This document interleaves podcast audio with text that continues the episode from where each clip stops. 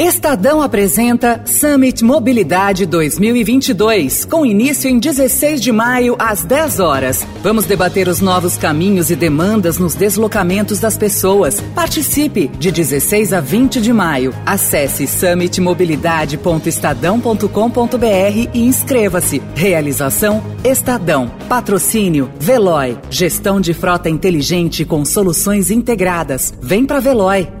Estadão Notícias. Eu tenho certeza que a hora que começar o trabalho de viajar para o Brasil, de conversar com o povo, e cada um de vocês começar a falar a verdade para esse país, eu tenho certeza que nós vamos conseguir fazer a maior revolução pacífica que a história do mundo conhece.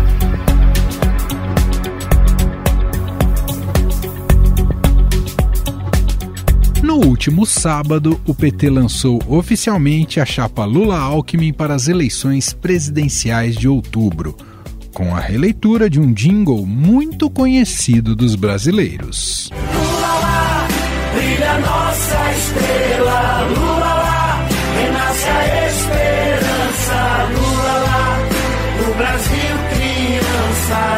quem esperava ver um protagonismo do petista no evento, acabou presenciando uma espécie de renascimento de Alckmin.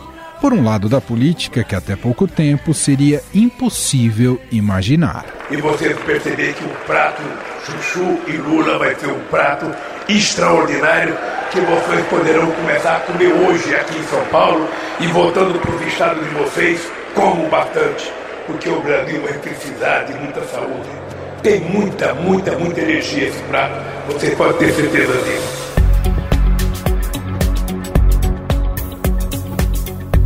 Mesmo com as mobilizações contrárias dentro da sigla, Alckmin teve a indicação aprovada por 68 votos favoráveis e 16 contrários. Em seu discurso à distância por estar com Covid-19, que durou cerca de 15 minutos, o estucano agradou a gregos e troianos. Lula é hoje a esperança que resta ao Brasil. Não é a primeira, a segunda, nem a terceira.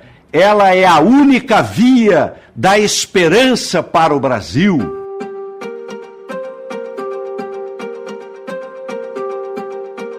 Chapa nasce com endosso de partidos como Solidariedade, PSOL, Rede, além do PCdoB e do PV. Geraldo Alckmin já deixou claro que não será um vice decorativo e quer estar à frente não apenas de um futuro governo, mas também da campanha presidencial. Serei um parceiro leal, seriamente compromissado com o seu propósito de fazer do Brasil um país socialmente mais justo, economicamente mais forte, ambientalmente mais responsável e internacionalmente mais respeitado.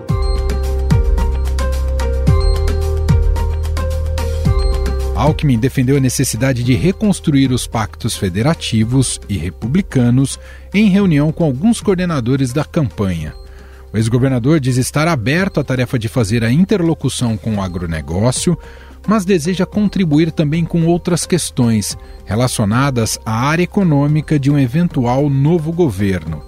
Inclusive, há quem diga que o Alckmin terá um ministério no futuro governo, podendo ser ligado a esta área ou até mesmo na relação com o Congresso Nacional na Casa Civil.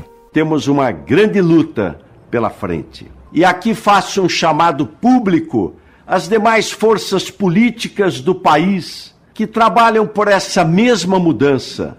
Venham se juntar a nós. As próximas eleições guardam uma perigosa peculiaridade. Será um grande teste para a nossa democracia. Sem Lula, não haverá alternância de poder no país.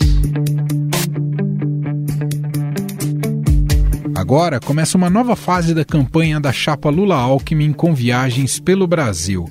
As primeiras serão por Minas Gerais, Santa Catarina e Rio Grande do Sul. A ideia é que Lula e Alckmin façam alguns grandes e importantes eventos em alguns grandes e importantes colégios eleitorais juntos, mas eles vão se dividir. O PT vai dar a Geraldo Alckmin tratamento de vice de primeira grandeza. Ele vai levar a bandeira dessa dupla contra Jair Bolsonaro algumas vezes sozinho e em colégios eleitorais nos quais ele tem forte inserção.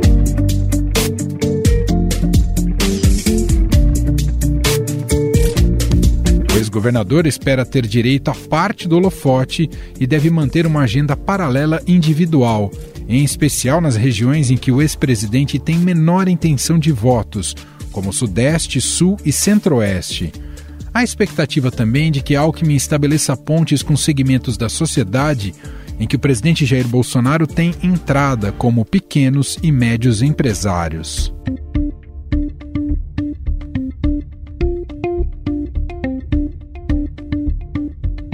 No entanto, é possível que essa aliança gere alguns momentos de desentendimento, principalmente na pauta de costumes. Os petistas são fiadores de uma agenda progressista de comportamento. Já Alckmin vem do interior e seu nome é constantemente ligado a movimentos religiosos de caráter conservador. Uh, aqui no Brasil, por exemplo, as mulheres pobres elas morrem tentando fazer aborto porque é proibido, o aborto é ilegal.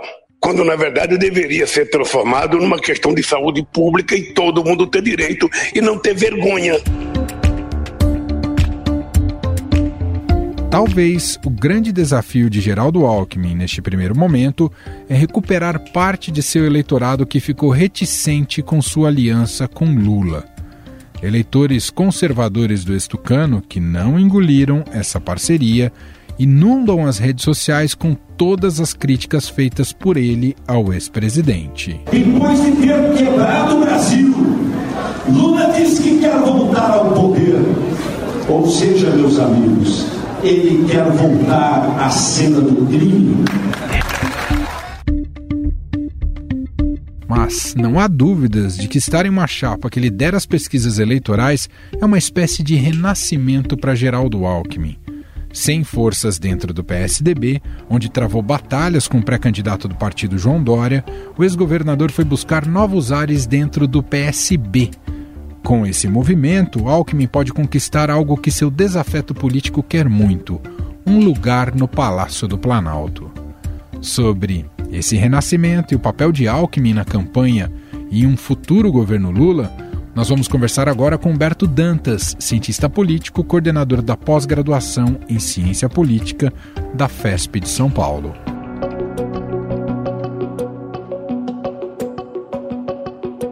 Tudo bem, Danta? Seja bem-vindo. Tudo jóia, Manuel. Uma alegria muito grande estar aqui com vocês, falando de uma temática relevante para a nossa realidade política atual. Bom, vou pegar algo da temperatura mais quente, o Dantas, olhando por evento de sábado, né, o lançamento ali da pré-candidatura do Lula e presença em vídeo, né, do, do Alckmin, mas enfim, era o momento mais aguardado dos discursos dos dois.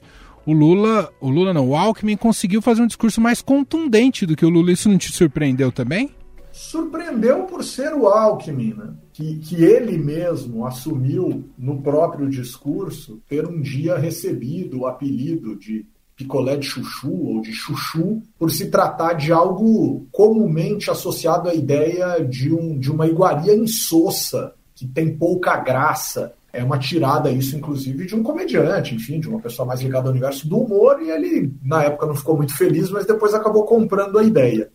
Né? Então, uma fala incisiva, talvez até para marcar uma tentativa de um novo tempo na própria carreira política dele. Porque cá entre nós, Emanuel, se Alckmin não for eleito vice-presidente da República na chapa de Lula, esse movimento todo que ele fez, se deslocando de uma lógica de um político conservador, ele é caracterizado como político conservador, para a esquerda e para a associação a antigos adversários políticos, isso, se não lograr êxito para Alckmin, pode determinar uma dificuldade adicional em termos de voos futuros. Então, Alckmin me parece absolutamente imbuído de fazer algo por ele mesmo, obviamente pela chapa, obviamente pelo país, que foi isso que ele enfatizou, dizendo que, a despeito desta movimentação, isso existia porque existe um mal maior, e o mal maior ele atribui à ideia da continuidade de Bolsonaro no poder.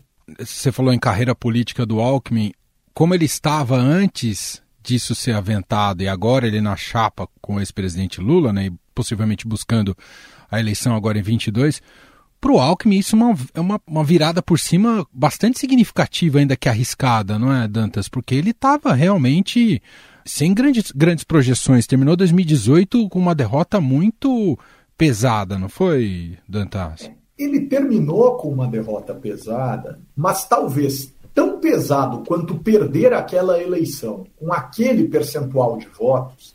Lembrando que o Bolsonaro sofre o atentado praticamente no dia seguinte ao início da campanha dele, que era uma campanha toda montada para desmontar o bolsonarismo e se alavancar como alternativa tradicional à lógica da polaridade PT versus PSDB, não só Alckmin colhe uma derrota dura, difícil, complicada, num instante em que a parcela que elegeu o Bolsonaro era uma parcela de um eleitorado do PSDB que estava mais aguerrido e mais nervoso e mais ácido né, e muito mais intolerante ao PT do que o PSDB vinha mostrando em termos políticos, mas Alckmin sofre uma derrota igualmente dolorida. E talvez, Emanuel, vou, vou, vou lhe ser bem sincero, talvez ainda mais dolorida dentro do próprio PSDB. Um partido em que ele tinha dificuldades e tinha problemas, né, problemas estes enfrentados lá atrás contra José Serra, na tentativa de reeleger Kassab eh, prefeito em São Paulo em 2008, né, numa eleição em que Alckmin foi candidato à prefeitura em São Paulo pelo PSDB, depois Alckmin virou secretário de José Serra, ou foi secretário de José Serra, quase que uma forma de manter o PSDB no poder, porque sabia-se que o nome de Alckmin era um nome muito competitivo, e ele foi eleito governador em 2010, reeleito governador em 2014, mas já existiam algumas fissuras que haviam levado, inclusive, alguns políticos bem relevantes do PSDB para fora do PSDB. E aí, de repente, Alckmin, entre aspas, cria, ou é um dos grandes fiadores da criação do fenômeno João Dória em 2016, que paga, em certa medida, né, e a gente sempre vai precisar entender melhor que história foi essa, que relação foi essa, com uma dose de ingratidão política ao ex-governador Geraldo Alckmin, poucas vezes vistas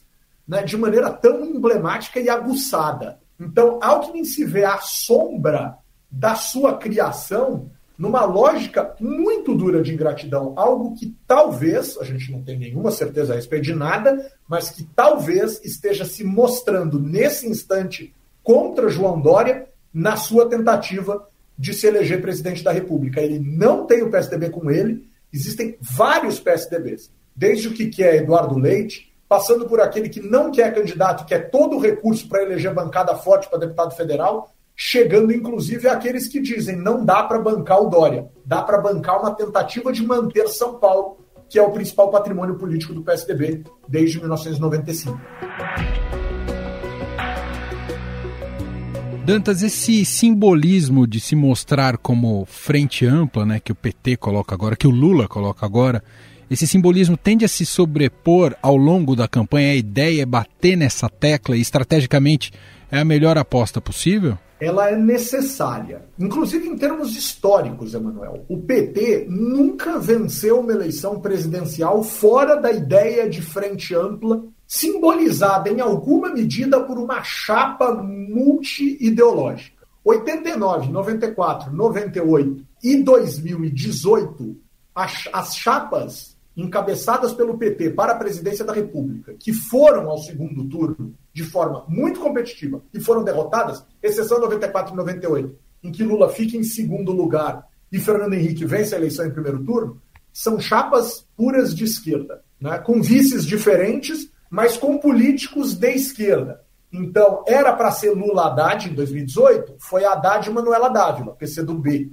Né? E para trás não foi diferente. Anos 90 e anos 80, né, 89, né, Lula e alguém de esquerda dentro da sua chapa. Isso para o PT é muito difícil.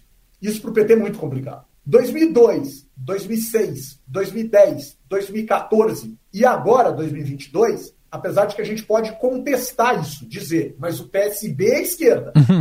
e talvez esse o simbolismo do Geraldo Alckmin, que definitivamente de político de esquerda tem muito pouco ou quase nada, para não dizer que é nada, esse seria o símbolo. Mas vamos lembrar das tentativas anteriores, né, Manuel?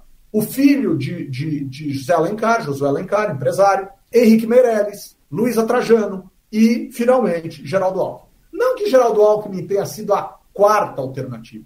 Me parece mais uma lógica do sujeito que chega no restaurante e tem quatro pratos que ele gostaria de comer. Né? E aí ele vai num deles. Mas que eram quatro tentativas e talvez até outras que a gente não lembre aqui ou, ou que a gente não saiba, mostram que Lula sabia que precisava caminhar ao centro. Algo que se Bolsonaro fizesse seria muito inteligente da parte dele.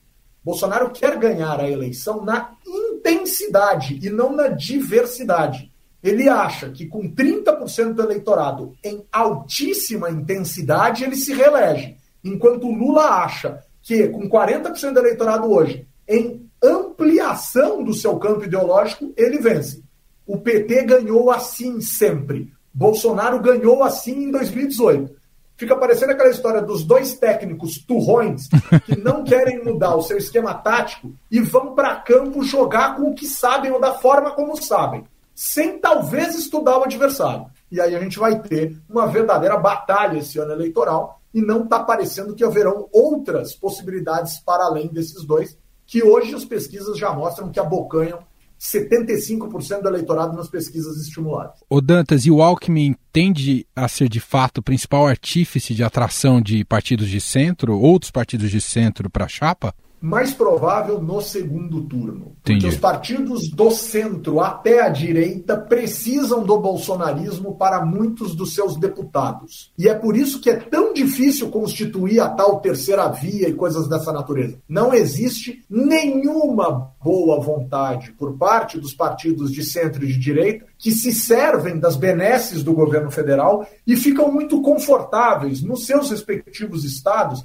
para escolherem entre os polos. Não há lugar desse país que a eleição não esteja polarizada. Então, para um deputado que precisa muitas vezes, né, que é cobrado muitas vezes pelo seu eleitor, mas e essa disputa? Onde o senhor vai se colocar? Onde a senhora vai se colocar? Onde o senhor vai se pôr? Onde a senhora vai se colocar? Fique muito mais fácil poder dizer no seu estado com Lula ou com Bolsonaro do que ficar tentando erguer alguma coisa que está muito em voo rasante, que está muito em voo próximo do solo e isso vai incomodar demais para além das questões de dinheiro dentro destes partidos de centro-direita. Por que Bolsonaro? Por conta da liberação de emendas do tal orçamento secreto. Por que Lula? Por uma questão de popularidade e bom desempenho nas pesquisas. E as coisas vão ficar aqui. É, o PMDB de Alagoas não vai pedir voto para o Bolsonaro, o PMDB do Rio Grande do Sul não vai pedir voto para o Lula. E assim sucessivamente em vários estados do Brasil, nessa imensa diversidade. O PSDB é igual. Chegou um determinado momento que as ferramentas de governismo que o Estadão coloca à disposição dos usuários na internet mostravam que o PSDB, que os deputados do PSDB votavam em mais de 90% das suas votações nominais pró-governo Bolsonaro.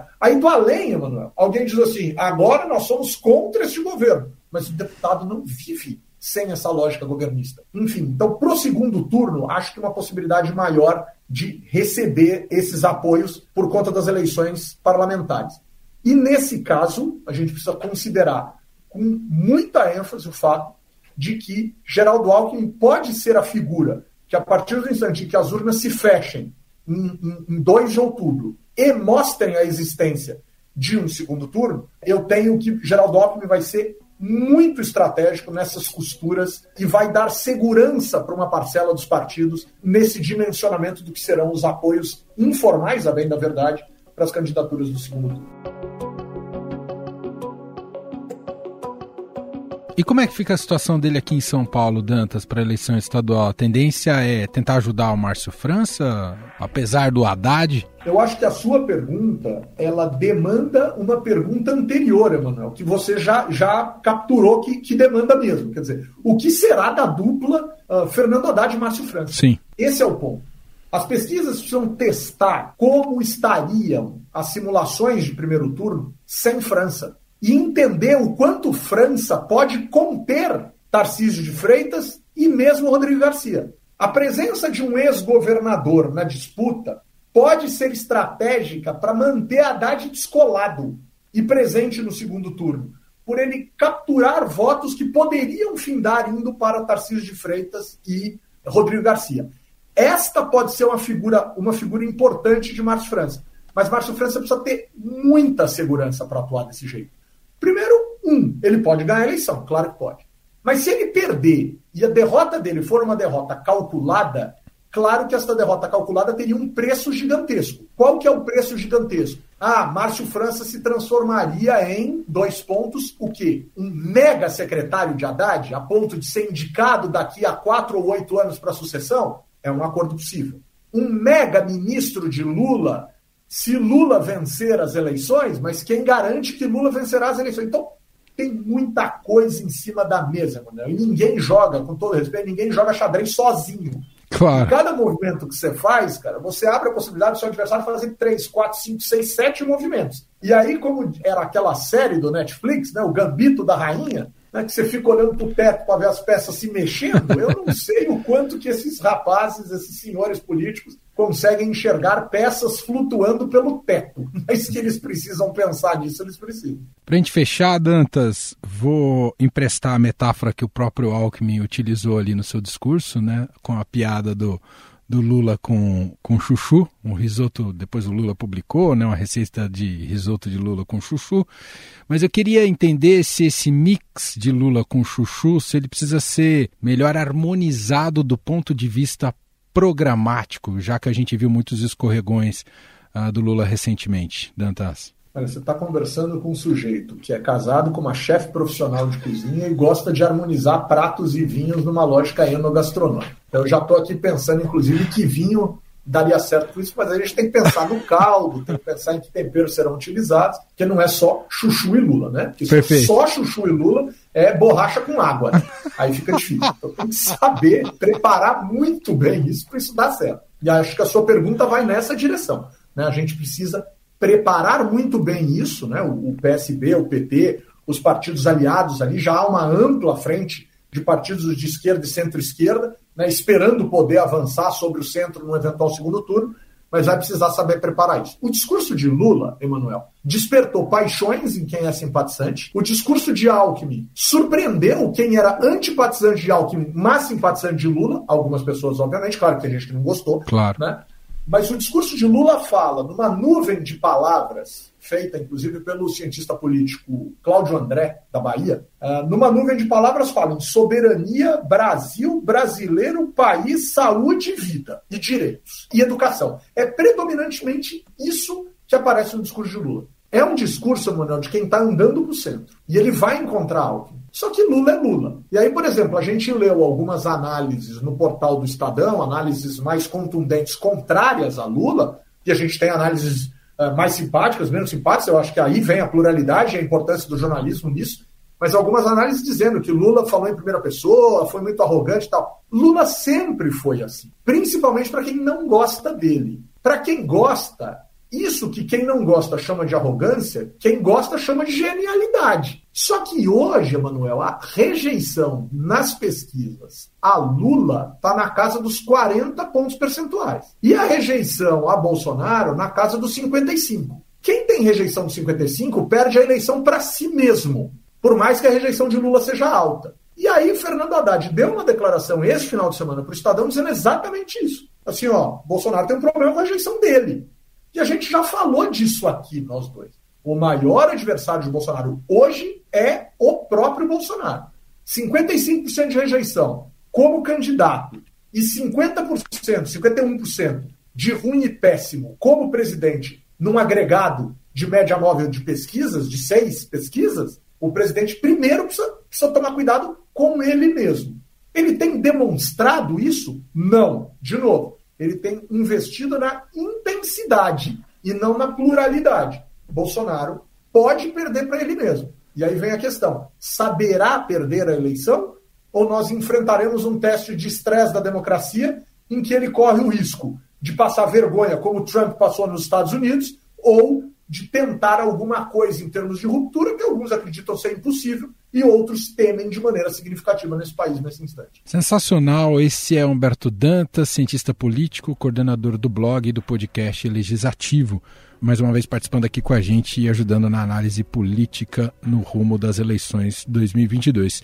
Obrigado, viu, Dantas? É sempre uma alegria conversar contigo e seja lá o prato que for, Emanuel, em algum momento a gente senta e toma um vinho juntos para falar um pouco mais de política. É, falar para você testar essa receita e me contar se dá certo depois, tá bom? O grande problema de testar essa receita, Emanuel, é que a gente não pode nem dizer o que a gente está comendo. Porque se a gente come um negócio desse nessa altura do campeonato, a gente ganha um carimbo na testa é Como as nossas testas são imensas, né, a gente não está nem um pouco disposto a torcer por um ou por outro. A gente está disposto a analisar. Sim. Eu acho que nesse instante vai valer a pena analisar. Depois, quem ganhar, a gente faz o prato condizente com o que cada um significa. Seja Bolsonaro, seja é, Alckmin, seja lá o que for. Abraço, Dantas. Grande abraço.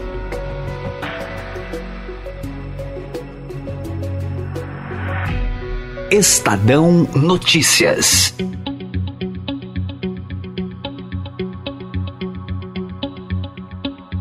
Este foi o Estadão Notícias de hoje, terça-feira, dia 10 de maio de 2022. A apresentação foi minha, Emanuel Bonfim. Na produção, edição e roteiro, Gustavo Lopes, Jefferson Perleberg e Ana Paula Niederauer. A montagem é de Moacir Biasi. E o nosso e-mail podcast@estadão.com. Um abraço para você e até mais.